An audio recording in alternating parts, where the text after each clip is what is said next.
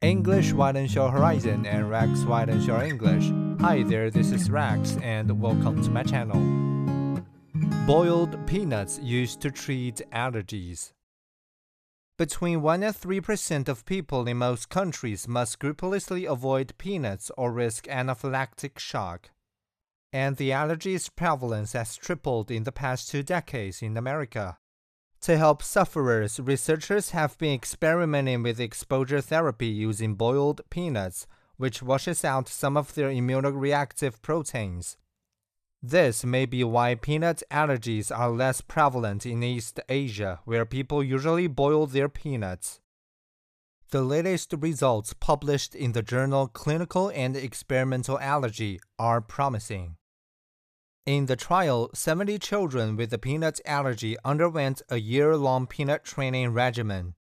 They began by eating some peanuts boiled for 12 hours and escalating the dose every week. Eventually, they could nibble peanuts boiled for only two hours, and after a year, most could scoff 12 roasted peanuts at a time. A slow process, but surely worth it to spare people the EpiPen or a trip to hospital.